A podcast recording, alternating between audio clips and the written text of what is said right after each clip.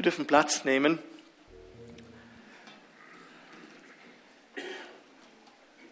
Ich weiß nicht, ob ihr schon mal Fußball oder Basketball gespielt habt.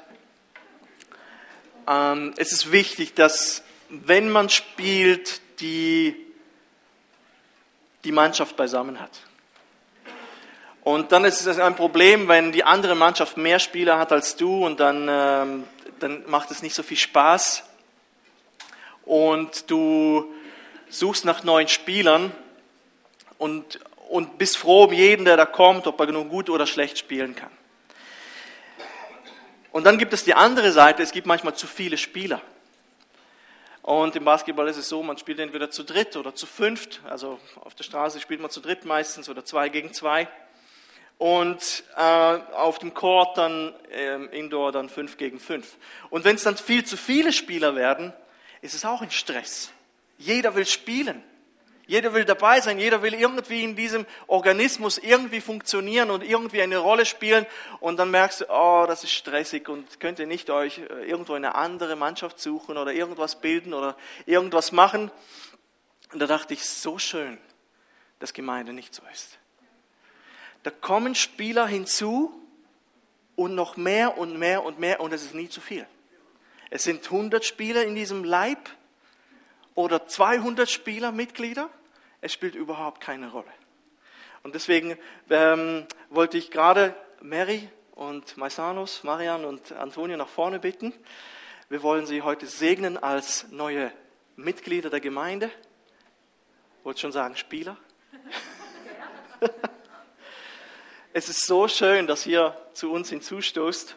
Eigentlich sollte noch Jasmin äh, Liechti dabei sein, aber sie ist am Life, Alpha Life Weekend und äh, ich habe Micha geschrieben, Micha, segne du sie dort. Und Andreas und Claudia, könnt ihr auch bitte nach vorne kommen, damit wir dann zum Gebet parat sind.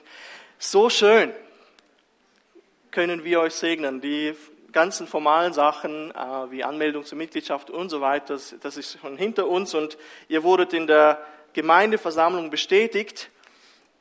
Und ich wollte einfach nur kurz sagen, Gemeindemitgliedschaft ist etwas, das biblisch ist und wichtig ist. Als Petrus gepredigt hat, und Petrus wurde heute noch erwähnt im, äh, im Gebet, ähm, als er fertig war mit der Predigt, steht folgendes, Apostelgeschichte 2,41, die nun sein Wort, also die Predigt von Petrus, annahmen, ließen sich taufen und an diesem Tage wurden hinzugefügt etwa 3000 Menschen.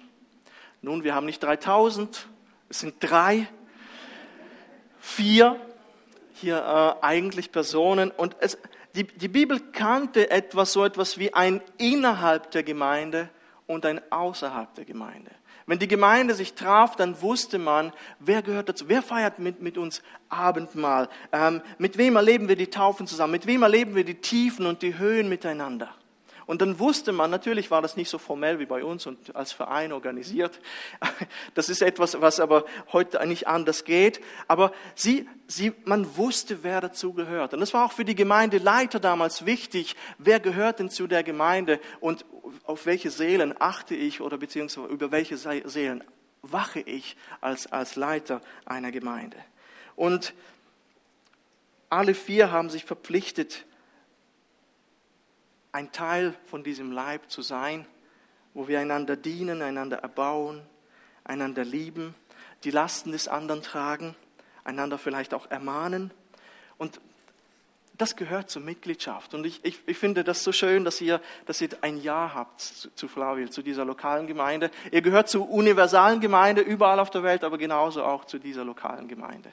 Und ich bin mega dankbar und froh, dass ihr da seid und ähm, diesen Schritt nicht gewagt habt, sondern gesagt, doch, ich gehöre zu diesem Leib, ich gehöre zu dieser Gemeinde, ich bin hier zu Hause und ich will äh, hier dienen und mir dienen lassen.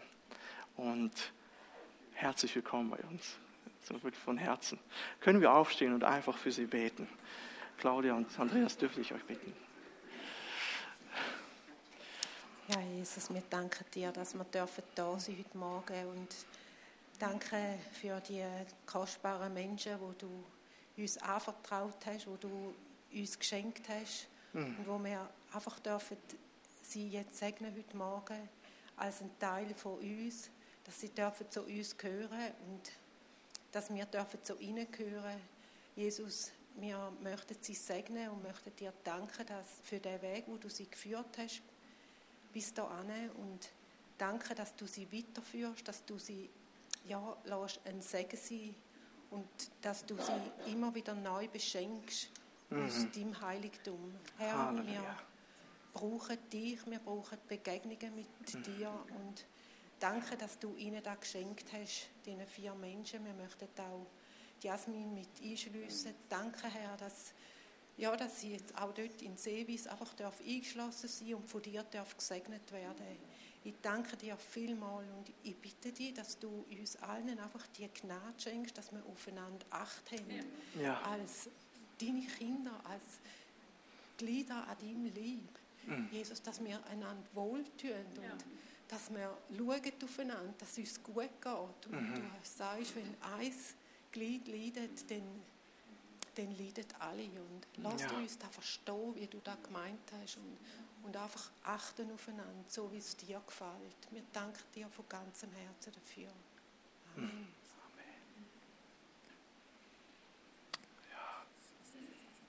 Herr Jesus, wir danken dir von ganzem Herzen einfach für die Gemeinde.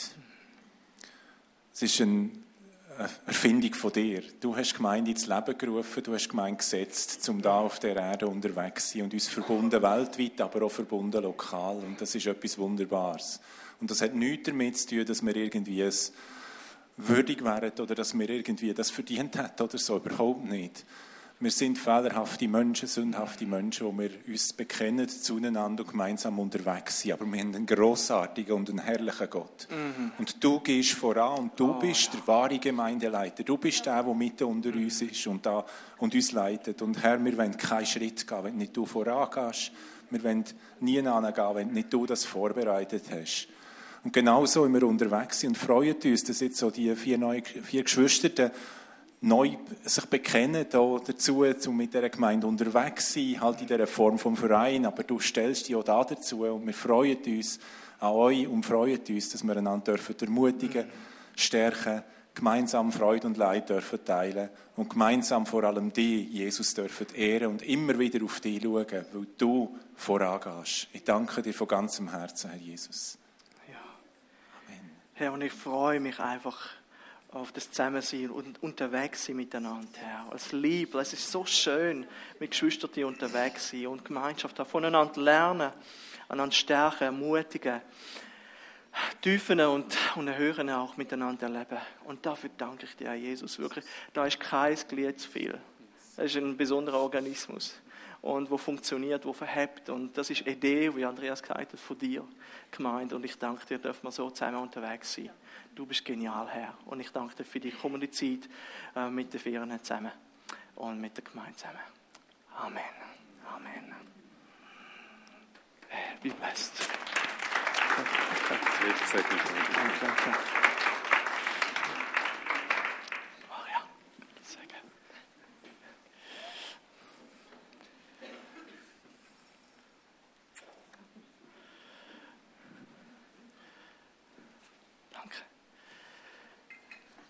Gemeint ist so etwas Cooles.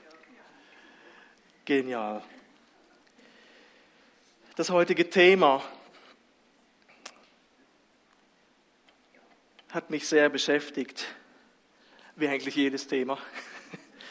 Wenn man so 15, 20 Stunden zum Teil an einem Text sitzt, merkt man teilweise, wie oft man an Text, Texte liest und denkt, ich weiß alles.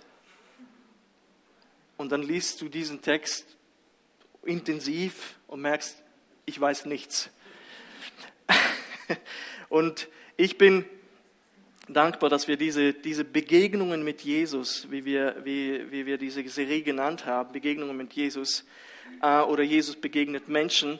Und heute ist das Thema durstig, Jesus und die Frau am Brunnen. Und das ist eine spannende Geschichte und sie steht in so vielem in Kontrast zu dem, was wir in Johannes 3 gesehen haben, als wir über Nikodemus gesprochen haben. Unterschiedlicher können die zwei Personen nicht sein und dennoch haben sie so viel gemeinsam. Ich möchte anfangen einfach äh, mit der Zeit, die ich äh, in der, einfach gar nicht so viel detailliert erklären, sondern äh, ich bin wie in zwei Welten aufgewachsen und unterschiedliche konnten diese Welten nicht sein. Bis 1993 war ich Bürger der Sowjetunion, beziehungsweise war das 91 oder wann ist das Ding zusammengebrochen? Auf jeden Fall, irgendwann wurde Kasachstan dann ein eigenständiger Staat und dann habe ich noch bis 93 dort gelebt. Ich, ich sage immer, ich komme aus Russland, weil ich immer das als, als ganzes großes Ding gesehen habe. Aber eigentlich war das die Republik Kasachstan. Und 1993 dann die Übersiedlung nach Deutschland und unterschiedlicher konnten diese Länder nicht sein. Ja gut, vielleicht wenn man aus China gekommen wäre, dann wäre der Kontrast noch stärker oder aus Afrika, aber es war alles so viel moderner, so viel geordneter, strukturierter, sicherer. Sicherer war, war sehr wichtig. Ich habe irgendwann festgestellt, ich muss mich gar nicht schlagen auf dem Schulhof. Das ist so sicher hier. Das, hat mir so gut getan. Und das konnte ich als Elfjähriger einfach wertschätzen und ohne große Schwierigkeiten erkennen. Es ist so viel anders. Dort und hier. Und man könnte meinen, dass die Menschen auch besser wären. Ich dachte, oh, das sind bessere Menschen hier unterwegs. Aber selbst wenn einige Dinge äußerlich viel besser liefen und laufen, sind die Menschen, auch wenn unterschiedlich geprägt und ausgeprägt, immer die gleichen. Sie sind Sünder. Das konnte ich, dass die Menschen nicht besser sind, konnte ich schon, weil zum Glauben bin ich erst 2002 gekommen, konnte ich relativ schnell feststellen, es menschelt. Es gibt einen Mangel. Ich dachte, mh, hm, die Gastfreundschaft oder dieses und jenes. Mh, hm, so viel ist besser, aber die Menschen bleiben gleich. Findest du das entlegenste Volk der Erde, wirst du bald entdecken, dass auch sie Sünder sind. Man denkt manchmal, ja, wenn man unerreichte Völker erreicht, dass, dass die sind komplett unberührt von der westlichen Zivilisation. Die sind nicht verdorben wie wir. Aber einmal hat ein Missionar aus Papua und Neuguinea in der Leiterkonferenz uns erzählt, wie sie solche Völker zum Teil besucht. Die, die bekriegten sich bis zum Ende.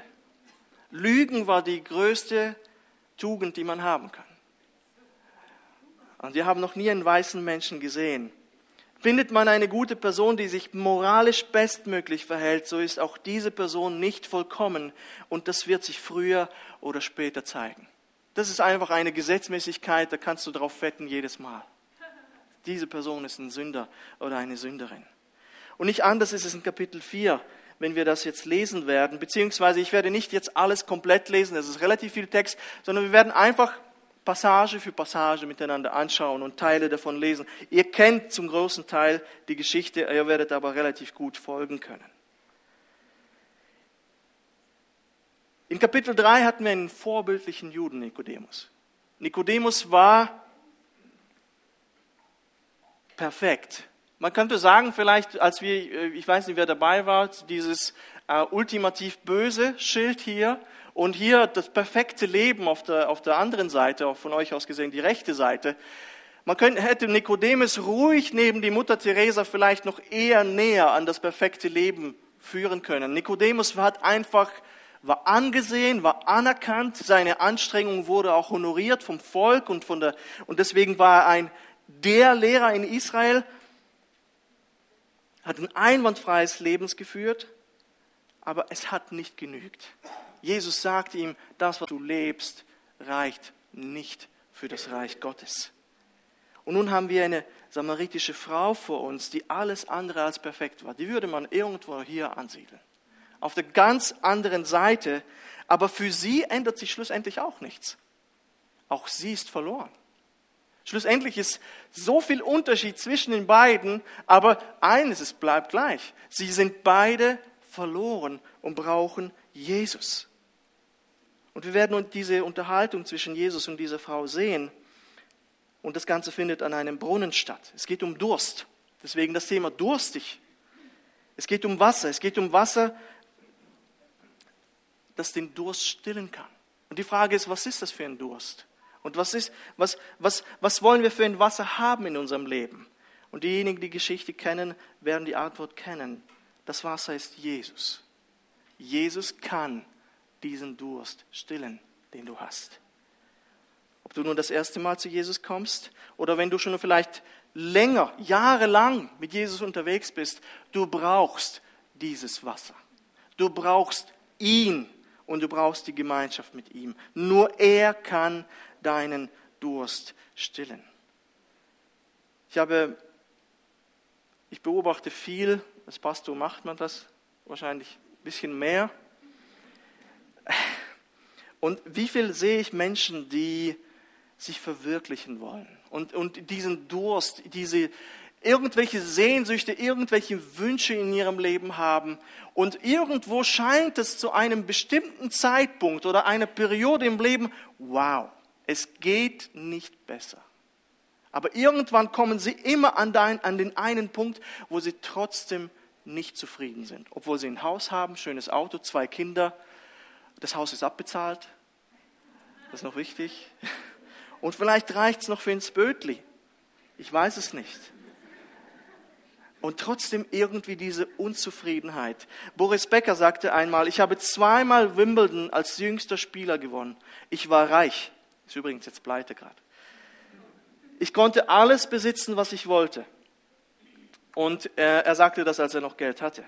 Es ist das alte Lied von Film- und Popstars, die Selbstmord begehen. Sie haben alles und doch so unglücklich. Ich hatte keine innere Ruhe. Wow. Ich meine, viel höher als Boris Becker. Ah gut, es gibt noch den Roger. aber, aber viel höher als Roger geht es nicht. Und, und, und ich glaube, Roger führt wirklich ein sehr, sehr gutes Leben, äh, menschlich beurteilt. Aber immer noch diese Leere.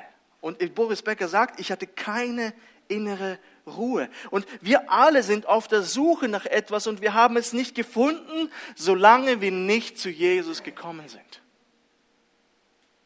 Wir haben es nicht gefunden, solange wir nicht zu Jesus gekommen sind. Wenn wir Zufriedenheit außerhalb von Jesus suchen, dann wird es uns nicht nur nicht befriedigen, es wird uns gefangen halten. David Foster Wallace, amerikanischer Schriftsteller und Atheist, hat mal, er hat, glaube nur einmal so eine Rede gehalten an, an der Uni, am College. Und der Titel war This is Water. Das ist Wasser. Und das passt zum heutigen Thema.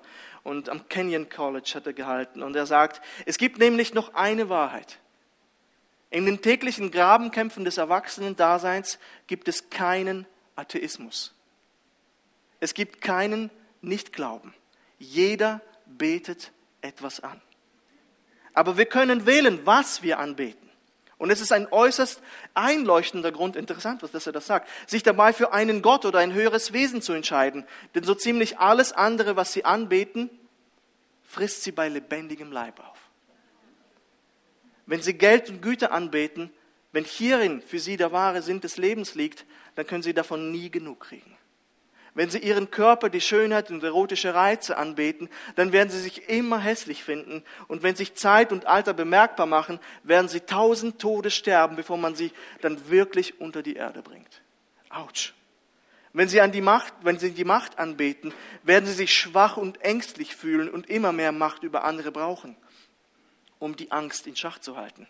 Wenn sie ihren Intellekt anbeten und als schlau gelten wollen, werden sie sich am Ende dumm vorkommen als Hochstapler, dem man jeden Augenblick auf die Schliche kommen wird.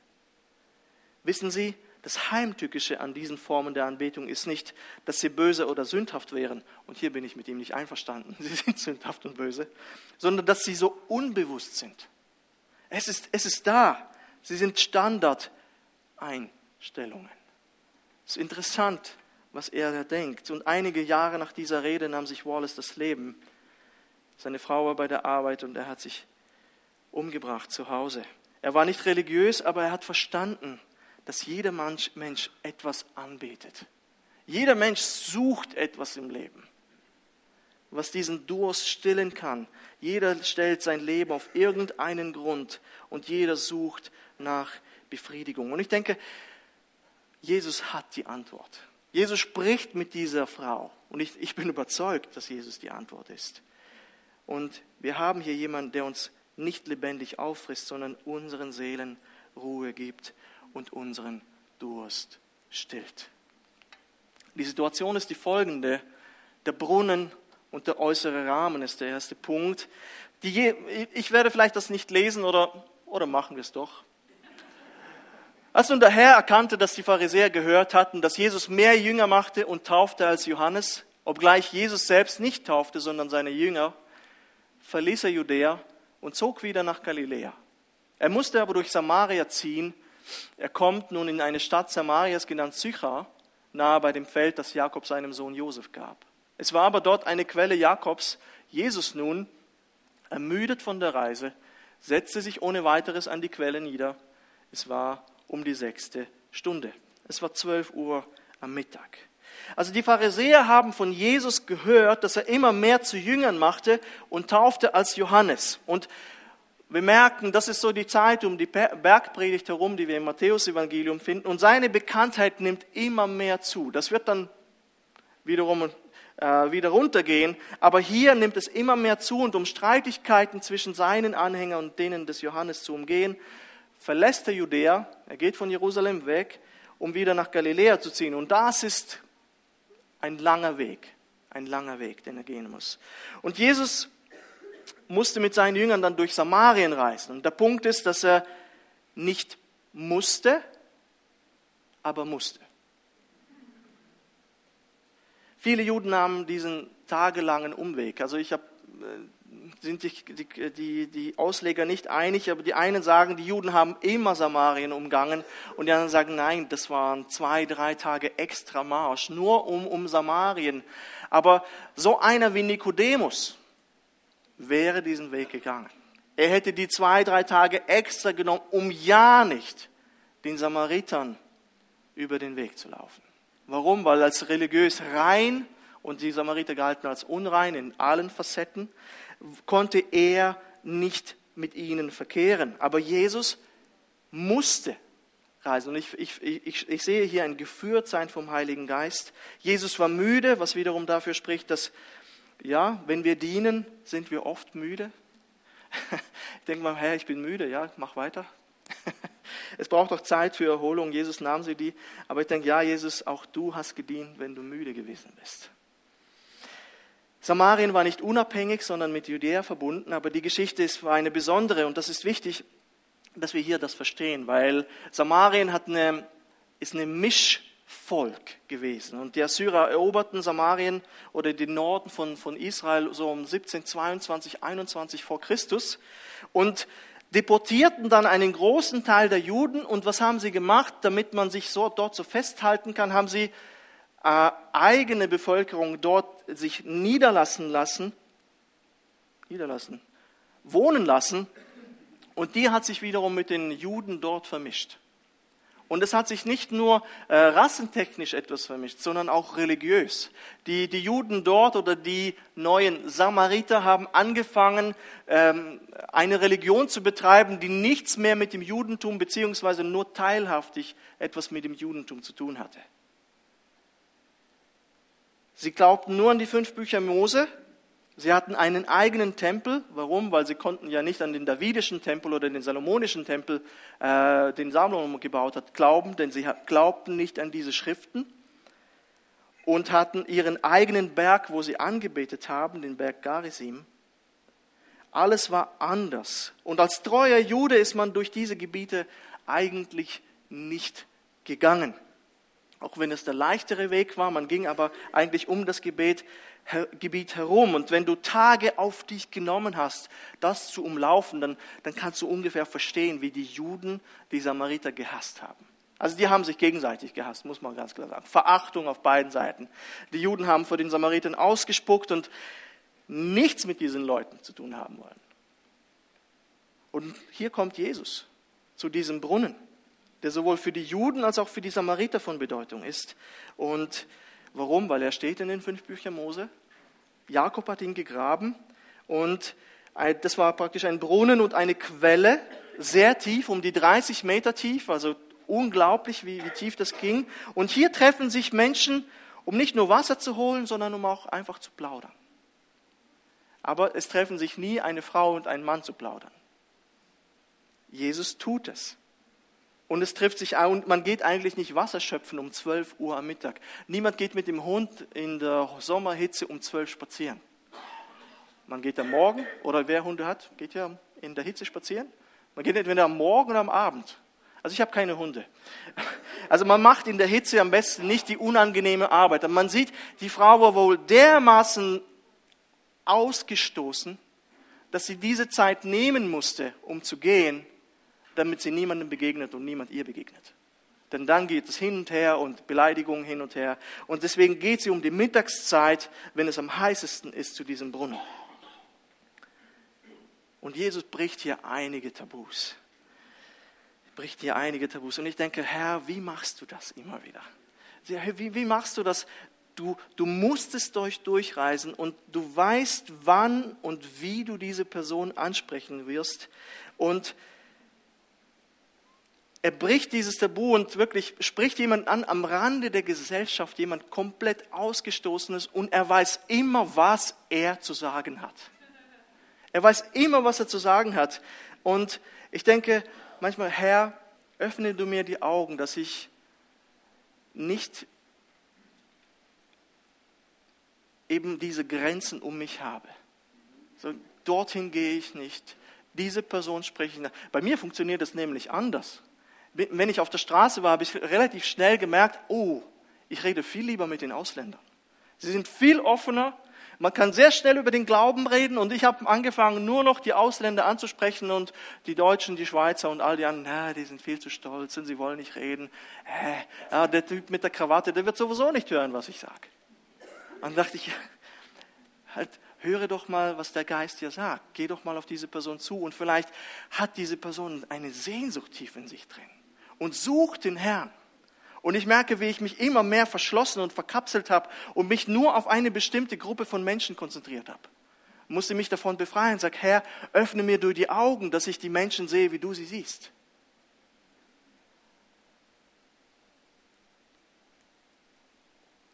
Und Menschen anzusprechen, die keine Anerkennung haben, meiden wir meistens. Menschen, die am Rande der Gesellschaft stehen. Es könnte peinlich sein, es könnte unangenehm sein, sich mit ihnen abzugeben. Aber ich denke, Herr, du kennst keine Grenzen. Du sprichst mit diesem vornehmen Nikodemus, der hier auf dieser Seite stehen würde, bei dem fast perfekten Leben. Und du machst überhaupt keinen Unterschied. Du gehst zu dieser Frau, die fünfmal verheiratet war, wieder einen Mann hat, mit dem sie nicht verheiratet ist, und du hast keine Probleme. Du sprichst die an und ihn an und du machst keinen Unterschied. Und ich denke manchmal, Herr, hilf mir, kein Ansehen der Person zu haben, so wie du. Und was mir hilft,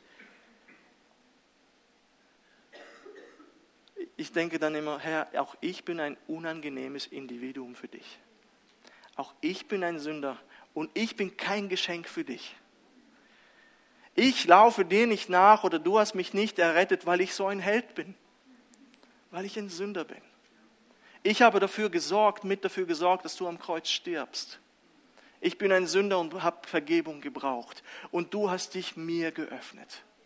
Ich bin nicht besser als Nikodemus. Ich bin nicht besser als diese Frau. Herr, ich möchte die Menschen genauso behandeln, wie du mich behandelt hast. Gott sagt es. Wir alle sind Sünder und ermangeln des Ruhmes, den wir bei Gott haben sollten. Also gibt es keinen Unterschied. Wir sprechen, Jesus spricht jeden an und, und ich denke manchmal, Herr, leite du mich. Leite du mich, dass ich auch mich überwinden kann und Menschen ansprechen kann. Leite du das Gespräch, wie, wie ich sie ansprechen soll, was ich genau sagen soll. Lass mich nicht kategorisieren nach äußeren Faktoren sondern die Menschen so sehen, wie du sie siehst. Amen. Das ist so wichtig. Das ist so wichtig. Wenn Gott dir die Impulse gibt, jemanden anzusprechen und du musst dorthin gehen, tu es. Der Herr wird dich führen, er wird dir die richtigen Worte geben, egal wer es ist. Das zweite ist das Gespräch am Brunnen und das ist voller Brisanz. Jesus stillt den Durst, indem er uns lebendiges Wasser gibt. er kann unseren Durst stillen. Und zunächst sprengt Jesus eine Barriere, er spricht eine Frau an. Und die Jünger werden ihn fragen, Ist alles okay? Was ist da passiert? Warum redet er mit einer Frau? Sie wundern sich, sie wundert sich sehr. Und nicht ungewöhnlich heute eine Frau anzusprechen, Gott sei Dank. Aber Jesus, Jesus macht eigentlich für damals ein Unding. Man hat Frauen nicht angesprochen. In der, in der arabischen Welt, wenn, wenn du eine Frau ansprichst auf der Straße, das, das ist ein No-Go. Das macht man nicht. Und sie darf dir auch nicht antworten. Und das ist ein Stück weit diese orientalische Kultur und das, war, das ist nicht richtig gewesen. Das, die, die, Frauen wurden in diese Rolle gedrängt. Das, das ist auch durch die Rabbis an sich auch äh, begünstigt worden. Rabbis haben mit Frauen überhaupt nicht gesprochen. Also sie, manche Rabbis wollten Frauen auch nicht lehren, damit sie nicht auf dumme Gedanken kommen. Toll, ne? Eher nicht. Und die Jünger sind unterwegs, holen Essen, Vers 8. Und Jesus spricht sie an. Und ihre Überraschung ist groß. Sie sagt, wie bittest du denn, der du ein Jude bist, von mir zu trinken, die ich eine samaritische Frau bin? Und Jesus gibt ihr eine interessante Antwort und spricht sie zum ersten Mal an auf das lebendige Wasser, das er ihr geben kann. Und ich denke, ich, ich habe dann den Vers 10 angeschaut. Jesus antwortete und sprach zu ihr, wenn du die Gabe Gottes kenntest, du wüsstest, wer es ist, der zu dir spricht, gib mir zu trinken. So hättest du ihn gebeten und er hätte dir lebendiges Wasser gegeben. Und ich denke, Herr, wie weißt du, was du immer zu sagen hast? Du weißt genau und triffst genau ins Herz. Und ich habe gedacht, ich, ich, ich habe immer wieder versucht, aus Jesu Gesprächsführung etwas zu lernen. Aber ich habe gemerkt, du kannst kein Schema ableiten. Jesus redet immer anders. Mal stellt er eine Frage, man stellt eine Gegenfrage, manchmal ignoriert er überhaupt, was die Menschen sagen. Manchmal kommt er sofort auf den Punkt. Manchmal ist er scharf, manchmal ist er geduldig. So, Herr, hilf. Jedes Mal, wenn ich, und, aber das ist so schön, er musste durch Samarien reisen. Und ich denke, das ist wichtig, wenn wir mit Menschen sprechen, wenn, wir, wenn es unsere ungläubige Verwandtschaft ist, wenn es Menschen auf der Straße sind, wenn wir zufällige Begegnungen haben, ist, ist mein Gebet immer wieder, selbst wenn Menschen gerade in dem Moment mit mir sprechen, Herr, leite meine Worte. Denn ich habe ein gewisses theologisches Konzept in meinem Kopf. Ich weiß ungefähr, was ich sagen würde. Manchmal, wenn ich mich auf Gespräche, bestimmte schwierige Gespräche vorbereite, schreibe ich mir alles nieder und, und das ist auch gut, dass man sich vorbereitet. Das ist gut, dass man die Schrift kennt. Aber es ist interessant, wie die Gespräche oft laufen. Ganz anders, als wie ich es mir ausgemalt habe. Und ich denke, das ist wichtig für das Reden des Heiligen Geistes offen zu sein. Sag, Herr, führ das Gespräch. Lass die Person mein Herz spüren und was ich zu sagen habe, beziehungsweise was du zu sagen hast. Und das ist wichtig, dass wir diese Offenheit haben. Herr, leite mich in dem. Es ist interessant, wie Jesus agiert. Warum sagst du das? Komplette Überforderung, aber er macht genau das Richtige und denk, manchmal denke ich, Herr, führe du auch mich mit dieser Person oder leite diesen Faden, damit wir zu einem Ergebnis kommen. Gib du mir dein, die Impulse, die ich brauche. Wir brauchen die Führung des Heiligen Geistes in solchen Gesprächen.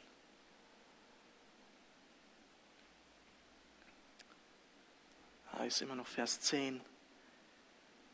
Bei der Frau spricht Jesus nicht über die Wiedergeburt, obwohl das eigentlich auch um das Gleiche geht, auch wenn er nicht von neuem geboren erwähnt, sondern über das lebendige Wasser. Wenn du die Gabe Gottes kenntest, und wüsstest, wer es ist, der zu dir spricht, gib mir zu trinken, so hättest du ihn gebeten und er hätte dir lebendiges Wasser gegeben. Jesus erkennt ihren inneren Durst. Er merkt es sofort. Er kennt das, eben das ist das Problem zwischen mir und Jesus. Die Leute sind nicht vor mir wie ein offenes Buch. Und dennoch können wir uns vom Geist Gottes leiten lassen. Er weiß, dass sie ihn braucht. Und er bietet dann das, was sie braucht, lebendiges Wasser. Und das ist Jesus selbst. Das ist das ewige Leben und das ist Jesus selbst. In Jeremia 2,13 heißt es, denn zweifach Böses hat mein Volk begangen. Mich, den Herrn, die Quelle lebendigen Wassers haben sie verlassen. Der Herr sagt über sich selbst, ich bin das lebendige Wasser. Um sich Zisternen auszuhauen, rissige, rissige Zisternen, die das Wasser nicht halten. Das heißt, sie haben Gott ersetzt durch Dinge, die, die sie nicht ernähren können, die nicht nachhaltig sind, die ihren geistlichen, äh, ihre Seele nicht ähm, versorgen können. Und die Frau, und das kennen wir irgendwoher, versteht nichts. Willkommen in der Welt von Nikodemus und bleibt in der physischen Welt hängen. Sie sagt dann in Vers 11 und 12, äh, die, Herr, du hast kein Schöpfgefäß und der Brunnen ist tief, wo hast du denn das lebendige Wasser? Bist du doch nicht größer als unser Vater Jakob, der uns den Brunnen gab und er selbst trank daraus und seine Söhne und sein Vieh. Und hier, wir, hier, hier sind wir, obwohl diese unterschiedlich sind, hier haben wir Nikodemus und diese samaritische Frau auf gleicher Ebene. Ihre geistlichen Augen müssen geöffnet werden. Sie ist verloren in der physischen Welt, genauso wie Nikodemus. Und ich, ich kann ihr nichts vorwerfen. Ich glaube, ich hätte auch nichts verstanden in dem Moment. Aber, aber Jesus wird darauf, Jesus wird graben. Jesus wird ihr helfen. Jesus wird ihr auf die Sprünge helfen. Und Jesus redet dann weiter, er ist geduldig und er spricht sie auf ihrem Verständnisniveau an und, und redet dann weiter. Und so kommt er nochmal mit dem lebendigen Wasser. Von diesem Wasser wird jeden wieder dürsten, aber von dem Wasser, das ich gebe, wird niemanden dürsten. Jesus spricht nicht von natürlichem, sondern von einem übernatürlichen Durst. Das lebendige Wasser ist nicht nur Jesus selbst, sondern das ewige Leben, das er uns durch den Heiligen Geist gibt. Er ist das lebendige Wasser, aber auch das, Lebend, äh, das, das neue Leben, das ewige Leben, das durch den Geist Gottes in uns geboren wird. Und Wasser war schon bei Nikodemus das Thema und dort haben wir es mit dem Wirken des Heiligen Geistes gleichgesetzt. Und hier ist es nicht anders. Johannes 7, 37 heißt es bis 39. An dem letzten, dem großen Tag des Festes aber stand Jesus und rief und sprach, wenn jemand dürstet, so komme er zu mir und trinke. Wer an mich glaubt, wie die Schrift gesagt hat, aus seinem Leibe werden Ströme lebendigen Wassers fließen. Dies aber sagte er von dem Geist. Ja, das ist, es braucht eine Veränderung im Menschen in der Seele durch den Geist. Denn die empfangen sollten, die an ihn glaubten. Denn noch war der Geist nicht da, weil Jesus noch nicht verherrlicht worden war. Wir brauchen eine Veränderung von innen. Unser innerer seelischer Durst muss gestillt werden. Sophie Loren kennen wahrscheinlich alle, obwohl die Teenies. Ist sie noch am Leben? Ich glaube ja. Sophie Loren sagte mal, ich habe alles. Preise, eine Ehe, aber in meinem Leben, ich glaube, sie hatte mehrere Ehen, aber gut, aber in meinem Leben gibt es eine Lehre, die niemand unmöglich ausfüllen kann. Oder wie einmal ist George Sanders, ein Mathematiker und eine Hollywood-Größe, ich glaube, in den 60er Jahren ist er gestorben. Er formulierte es so, liebe Welt, ich verlasse dich, weil ich mich langweile. Der Mann nahm sich das Leben. Er hat gesagt, mit 60, 65 werde ich mir das Leben nehmen. Und er tat es. Wir leben und lebten schon immer. Die Menschheit lebte schon immer in einem Zeitalter des Durstes. Jeder Mensch hat Durst. Und wenn er nicht gestillt wird, dann kann es so weit kommen, dass sogar Langeweile aufkommt und man sich das Leben nimmt. Und es ist erstaunlich, wie man durch die Straßen gehen kann, egal wo man ist. Ich denke, Mann, wir leben in so einer gesegneten Zeit, medizinisch, technisch, gesellschaftlich. Ich, ähm, ich glaube, es geht nicht viel besser. Also es geht immer besser. Aber man spricht eigentlich davon, dass man eigentlich den Scheitelpunkt des Wohlstands wie erreicht hat. Und äh, es werden schon Bücher geschrieben, äh, Markus Koch hat mal darüber gesprochen, The Age of Less, dass es eine Zeit jetzt kommen wird, wo, wo wir weniger haben werden. Und ich denke, Herr, wir sind am Höhepunkt, wir haben, wir haben alles. Und du schaust in die Gesichter und denkst, Mann, oh Mann, was ist passiert? Wer ist gestorben? Diese Unzufriedenheit, ständig meckern, ständig irgendwas. Und das spricht von diesem Durst den die Menschen haben, aber der nicht gestillt wird. Und sie wissen zum Teil nicht, was das ist. Und wir müssen das ihnen erzählen. Und wichtig ist, ob du Christ oder nicht bist, du musst zur lebendigen Wasserquelle kommen und immer wieder auftanken. und immer wieder bekommen. Ich denke, wenn wir mit Jesus unterwegs sind, manchmal ähm, werden wir wie vom Alltag überrollt und von Dingen des Lebens. Und es ist wichtig, dass du immer wieder den Fokus wieder ausrichtest auf den Herrn und deine Ruhe hast. Ob du nun finanzielle Probleme hast, Herausforderungen mit deinen Kindern, im Job, wisse, der Herr gibt dir Ruhe. Er gibt dir das lebendige Wasser. Und wenn du Jesus noch nicht kennst, komme zu ihm. Er gibt dir dieses Wasser umsonst. Umsonst. Jakobs Brunnen ist zwar ein guter Brunnen, tiefer Brunnen, eine schöne Quelle. Ist wie gegraben worden und gleichzeitig ist es eine Quelle gewesen. Aber es ist kein Vergleich zu dem Wasser, das Jesus anbietet. Und die Frau hat immer noch nicht verstanden und sagt dann, Vers 15, Herr, gib mir dieses Wasser, damit ich mich nicht dürste und nicht hierher komme, um zu schöpfen. Ich muss jeden Tag um zwölf hierher, nein, vorbei, ich will ein Wasser, das mich für immer ähm, sitt macht. Sagt man dann, nicht mehr durstig. Und dann heißt es in den nächsten Versen, Jesus stillt den Durst, indem er uns die beste aller Beziehungen anbietet. Und jetzt, jetzt geht Jesus noch tiefer. Sie ist immer noch in dieser physischen Sphäre und spricht immer noch von diesem Wasser. Und Jesus kommt nun zum Herzen der Frau und entlarvt ihren Lebenswandel. Denn Herr, gib uns das prophetische Wort. Das prophetische Wort, wo wir zu Menschen reden können, wo, wo von Sünde überführt wird. So gewaltig, was für Auswirkungen das haben kann. Er spricht sie auf ihren persönlichen Lebensstil an. Er sagt zu ihr, geh hin, rufe deinen Mann und komm hierher. Die Frau antwortete und sprach zu ihm, ich habe keinen Mann. Das ist der Punkt. Ich habe keinen Mann. Sie möchte mit Jesus darüber nicht reden. Warum? Das ist ein Wunderpunkt in ihrem Leben. Er sagt, ich erzähle lieber nicht von diesen fünf Männern, die ich bereits hatte, und von dem Mann, mit dem ich momentan lebe, erzähle ich lieber nicht. Ich habe keinen Mann, war die halbe Wahrheit. Die halbe Wahrheit. Sie lebte mit einem Mann, aber sie waren offensichtlich nicht verheiratet. Und ich kenne das, wenn man das so antwortet. Äh, ich bin, ich weiß nicht, habe ich das schon mal erzählt? Äh, wenn du etwas verbrochen hast, aber du willst nicht damit rausrücken. Und ich bin einmal mit meiner Mutter schwarz gefahren. Ich war 17 und wir waren am Baggersee, äh, am Rande der Stadt, an sich außerhalb der Stadt, wo wir lebten.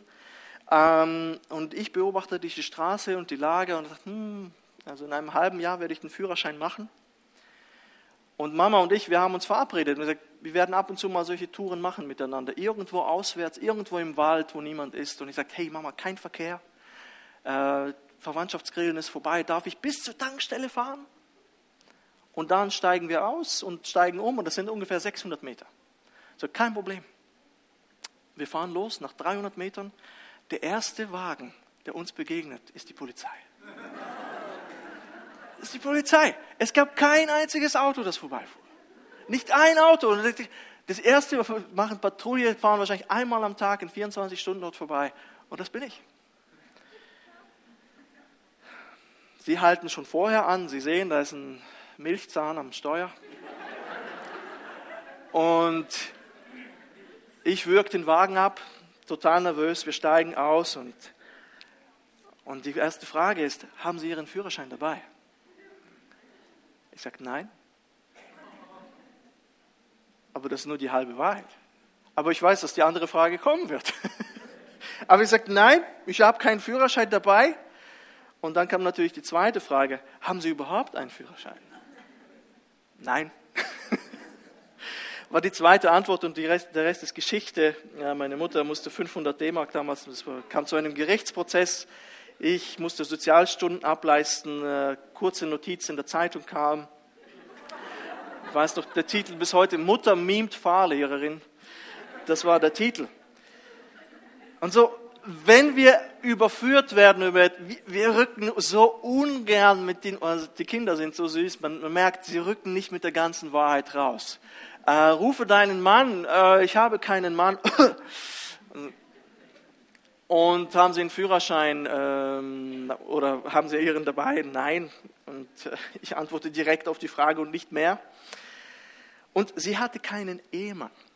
Sie hatte keinen Ehemann, aber sie hatte fünf davon fünf davon vorher. Und wir wissen nicht, ob sie alle gestorben sind oder sie vor, ja, von ihnen verlassen. Also ich glaube, so wie Johannes das formuliert, offensichtlich gab es Differenzen.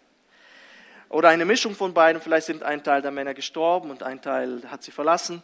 Aber wir sehen, dass sie gegen Gott handelt, indem sie mit jemandem lebt, der nicht ihr Mann ist. Und Jesus sagt ihr, hey, du lebst mit jemandem zusammen, du verbringst die Nächte mit ihm, er ist nicht dein Mann. Er ist nicht dein Mann. Und, und das ist der sechste an der Zahl.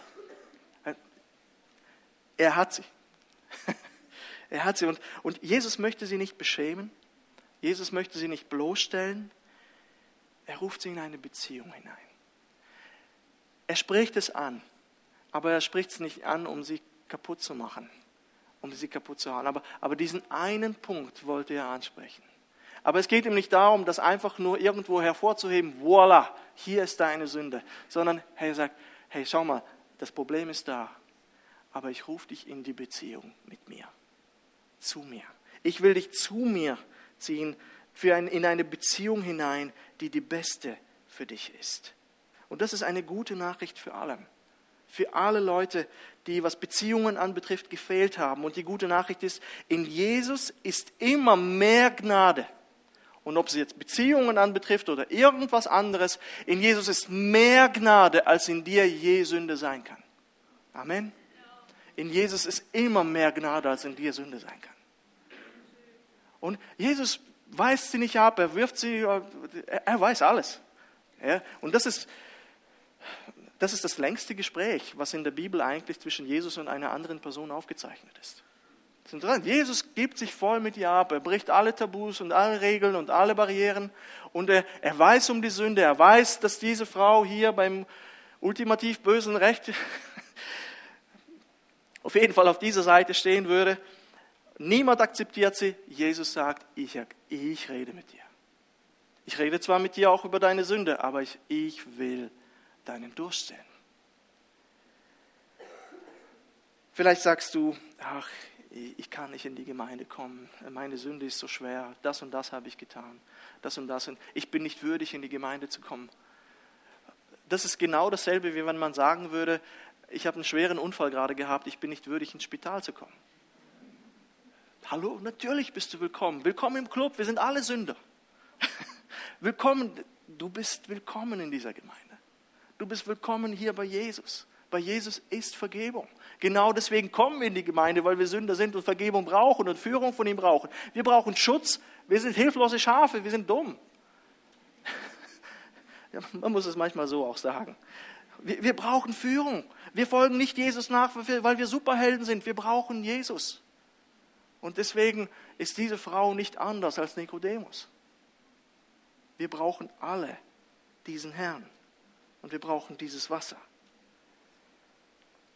Aber um in diesem Club dabei zu sein, im Club der Versager, gerechter und heiliger Versager, braucht es Umkehr von der Sünde und eine Hinwendung zu Jesus. Und Jesus in seiner wunderbaren Art, er führt sie dorthin, in die Umkehr, er führt sie zu ihm selbst. Er führt sie zu ihm selbst, in diese, in diese Beziehung hinein. Und Jesus kennt das Herz dieser Frau und sie sieht zum ersten Mal, dass kein gewöhnlicher Mann ihr gegenübersteht, denn er sieht, was in ihrem Leben vorgefallen ist und was da abgeht.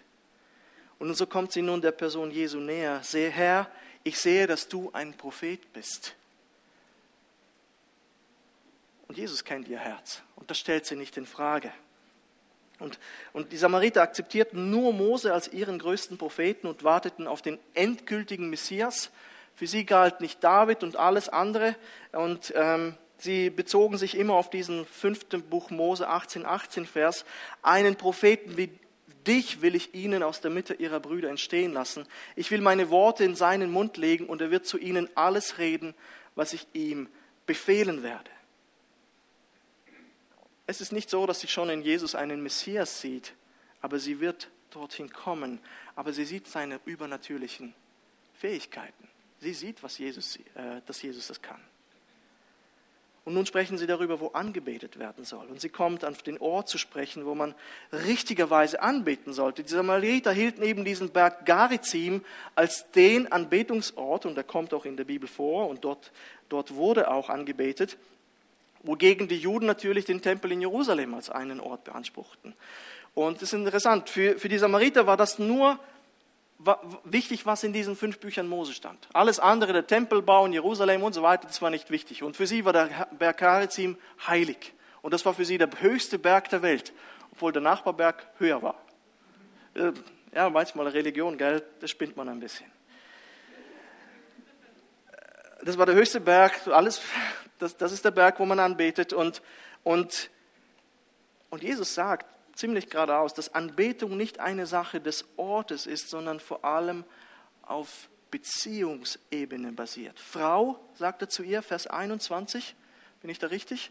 Ja, Frau, und das heißt eigentlich so viel wie, klingt auf Deutsch ziemlich hart, ähm, aber das, das heißt so viel wie liebe Frau oder gnädige Frau oder auf Englisch würde man sagen, Ma'am, das und das will ich dir sagen. Frau, glaube mir, es kommt die Stunde, der ihr weder auf diesem Berg noch in Jerusalem den Vater anbeten werdet. Im Zeitalter des Heiligen Geistes, der im Menschen Platz nimmt, ist jeder Mensch ein Tempel des Heiligen Geistes. Ist jeder Mensch ein Tempel des Heiligen Geistes. Deswegen kann Paulus auch die, Philipper, äh, die Epheser dazu aufrufen, dass sie an jedem Ort Hände aufheben sollen und anbeten sollen und nicht irgendwie auf einem gewissen Berg. Ich sage, wisst ihr was, diese Streitigkeiten um Garizim oder ob es Jerusalem ist, das wird alles aufhören. Nicht das Wo ist entscheidend, sondern das Wer. Wer. Jesus ist der wahre Tempel, der Ort, wo wir Gott begegnen. Die Stunde kommt, sagt hier Jesus auch. Jedes Mal, wenn er das sagt, wenn er sagt, die Stunde kommt, Jesus spricht zur Frau, glaub mir, es kommt die Stunde, da ihr weder auf diesem Berg noch in Jerusalem den Vater anbeten werdet. Dann spricht er von der Stunde, wo er sterben wird, von seiner Auferstehung, von der Auffahrt und von dem Moment, wo der Vorhang zerrissen wird und es keine Begrenzung mehr gibt. Dass das Heil sich nicht mehr nur auf die Juden beschränkt, sondern einfach für alle da ist. Für alle. Es wird dieser Moment kommen. Und in Vers 22 sagt er das, sagt er, wie es ist. Wir wissen, was wir anbeten und ihr steht außerhalb des Stromes der Offenbarung Gottes. Ihr, er sagt, ihr liegt falsch, ihr Samariter. Das Heil ist bei uns, bei den Juden. Diese ganze prophetische Linie, die messianische Linie bis zu mir kommt von den Juden. Ihr seid abgeirrt von diesem Weg. Und das sagt er ja auch relativ, also eigentlich knallhart ins Gesicht. Aus den Juden sollte der Christus kommen und Jesus sagt ihr, dass sie falsch liegt. Aber ist egal, schlussendlich, wo angebetet wird. Hauptsache ist, wer angebetet wird. Der Vater sucht wahre Anbeter. Es kommt aber die Stunde und jetzt ist jetzt, da die wahren Anbeter den Vater in Geist und Wahrheit anbeten werden. Denn auch der Vater sucht solche als seine Anbeter. Gott ist Geist und die ihn anbeten, müssen in Geist und Wahrheit anbeten. Nicht Menschen, die irgendwelche moralischen Parolen um sich werfen. Nicht Menschen, die sich im Gesetz gefangen halten wie Nikodemus. Sondern Menschen, die ihn anbeten in Wahrheit und Geist. Das sind Menschen, die Gott sucht und die Gott braucht. Es geht nicht mehr darum, zu welchem Volk du gehörst oder wo du anbetest, sondern darum, ob Gottes Geist in dir lebt. Lebt Gottes Geist in dir, der dich in die Wahrheit leitet. Und er sagt, die, die wahren Anbeter werden den Herrn anbeten in, in Wahrheit und Geist. Vers 23. Wahre Anbetung wird durch den Geist, der ein Geist der Wahrheit ist, gestärkt. Das heißt, der Geist Gottes bringt uns zum Leben. Ich versuche das mit eigenen Worten zu beschreiben. Der, der, Geist Gottes bringt uns zum Leben. Er gibt uns neues Leben, genauso wie beim Nikodemus. Und wir erkennen die Wahrheit. Wir erkennen Christus und wir erkennen ihn und wir versuchen in seiner Wahrheit und in seinen Geboten zu leben. Und das ist alles durch den Geist. An sich ist es wie dasselbe. Der, der Herr bringt uns zum Leben und wir leben in seiner Wahrheit. Wahre Anbetung ist nicht an heilige Orte gebunden, sondern wird von einer heiligen Person beeinflusst, die durch sein Kreuz die Ehre einleitet, in der der Heilige Geist alles verändert wird. Geschwister, wir leben in dieser Zeit. Wir müssen nicht mehr nach irgendwohin in einen Tempel ziehen. Wir müssen nicht irgendwo auf einen Berg gehen. Wir können zu Hause auf die Knie gehen, zu Hause am Tisch beten. Der Heilige Geist lebt in uns und hat uns lebendig gemacht. Das ersetzt die Gemeinde nicht. Bitte nicht falsch verstehen. Wir sind zwar der Tempel des Heiligen Geistes, aber die lokale Gemeinde hat ihre Berechtigung und wir kommen hier zusammen. Aber es braucht nicht mehr diesen einen Ort. Es braucht nicht mehr dieses eine Volk, sondern der Heilige Geist öffnet sich uns allen und führt uns in die Wahrheit. Und die Frau spricht nun über den Messias, Vers 25, der kommen sollte, um ihnen all das zu erklären und sagt, und Jesus sagt hier, ich bin es. Ich bin es, der mit dir redet. Das ist interessant. Jesus hat sich nie so bekannt, so offen, oder fast nie. Weil er hatte immer Sorge, dass die Menschen ihn dann erheben zu einem militärischen oder politischen Führer. Aber diese Frau, von der Frau ging die Gefahr nicht aus. Es ist interessant, du redest mit jemandem und, und, und die Person sagt, ich bin es. Ich bin derjenige. Ich bin es, der mit dir redet. Ich bin die beste Beziehung, die du je eingehen kannst. Ich kann dich zur wahren Anbetung führen. Darf ich die Band nach vorne bitten? Wir werden jetzt noch eine Zeit des Lobpreis haben, dürfte ich euch bitten, aufzustehen. Ich möchte einfach noch kurz durchbeten, was wir da alles behandelt haben.